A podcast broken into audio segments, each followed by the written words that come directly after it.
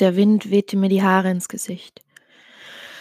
Ich atmete tief durch und schloss die Augen.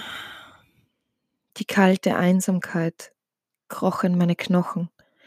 Das Gefühl war schrecklich und doch verständlich. Sie war weg. Sie würde nie wieder zurückkommen. Ich öffnete wieder die Augen und sah mich um. Die untergehende Sonne warf ein rötliches Licht auf die Welt.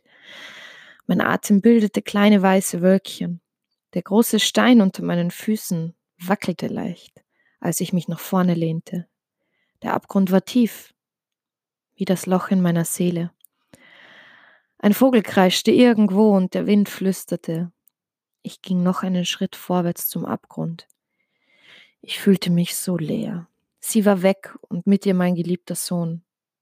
Erstochen, verblutet, grausam ermordet. Es war meine Schuld, auch wenn ich es nicht war.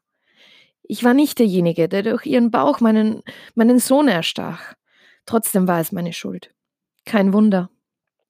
In dem kleinen Dorf herrschen dumme und naive Menschen. Diese Menschen plappern alles nach, was in der Zeitung steht, der Radio oder der Nachbar spricht. Sie haben aufgehört, selbst zu denken und verurteilen jene, die ihr Gehirn noch benutzen. Sie nahmen mir alles, meine Heimat, meine Freiheit. Und dann, dann nahmen sie mir meine Familie, um mich zu zerstören. Anstatt sich wie Männer mit mir zu prügeln, greifen sie sich Waffen und töten Unschuldige. Wenn man in dieser Stadt mal vergisst zu zahlen, kommt sofort die Polizei.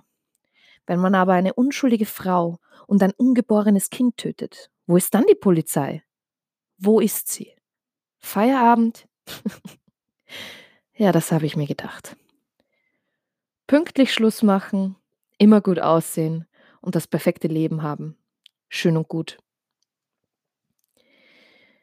Nur weil ich anders bin, foltert ihr mich weil, ich meine Denk weil ihr meine Denkweise nicht versteht. Gut so, Menschheit, klopft dir selbst auf die Schulter. Ich bin ja auch so froh, ein Teil von dir zu sein, schrie ich, und mein Echo antwortete mir sofort. Meine Augen füllten sich mit Tränen. Sanft fuhren meine Finger über das Medaillon um meinen Hals.